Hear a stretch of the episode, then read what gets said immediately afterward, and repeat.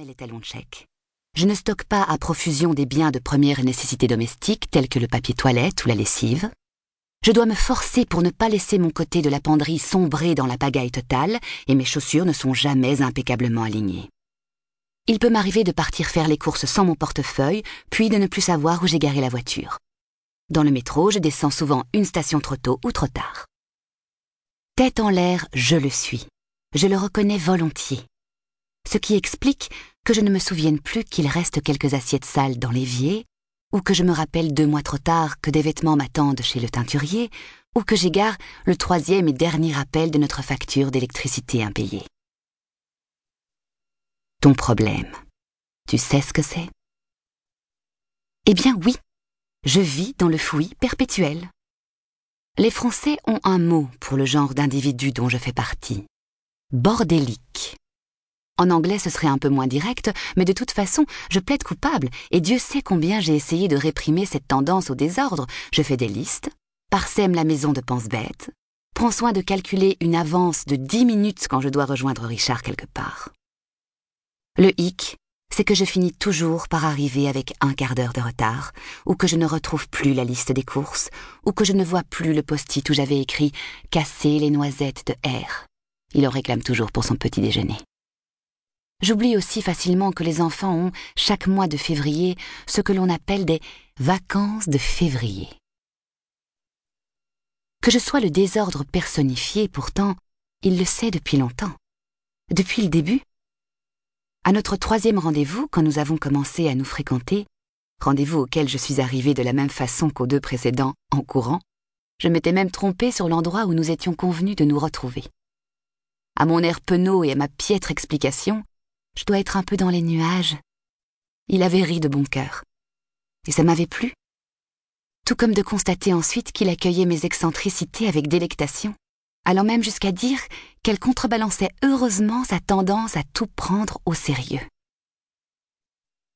J'avais évidemment remarqué, dès les premières nuits passées chez lui, à quel point il était psychorigide, pour employer le jargon des magazines féminins. Il suffisait d'un simple coup d'œil à ces tiroirs, où les slips et les chaussettes étaient rangés avec une précision militaire, pour s'en convaincre. Je me rappelle avoir souri alors, en me disant Ah, notre vie sera mieux organisée comme ça. À quel cliché nous pouvons tous nous raccrocher, surtout quand on se croit amoureux.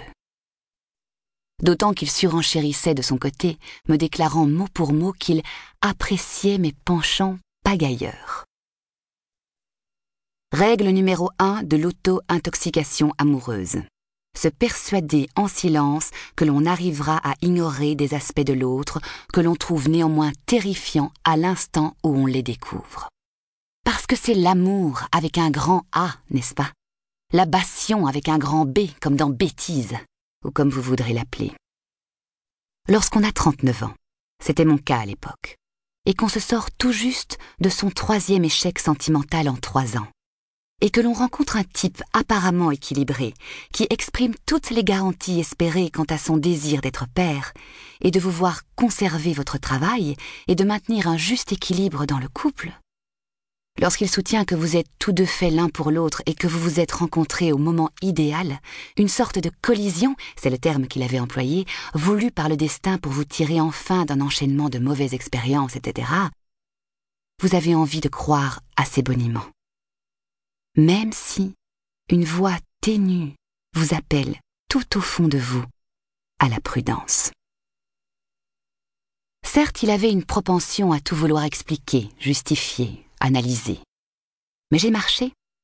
Non pas que j'étais désespérée, et pourtant je l'étais incontestablement, mais parce que j'ai voulu marcher, me laisser embobiner par la promesse que ça va fonctionner, nous deux, ainsi qu'il aimait le répéter. Et pour une autre raison encore, celle que vous attendez dans cette confession, je le sais.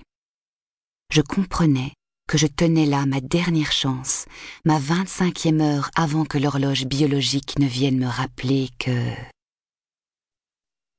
Ton problème, tu sais ce que c'est? Je me souviens du jour où il m'a asséné cette question pour la première fois. Nous nous connaissions depuis un an. J'en étais à six mois de ma première grossesse et Puisque nous en sommes aux aveux, je reconnais que je me suis dépêchée de tomber enceinte.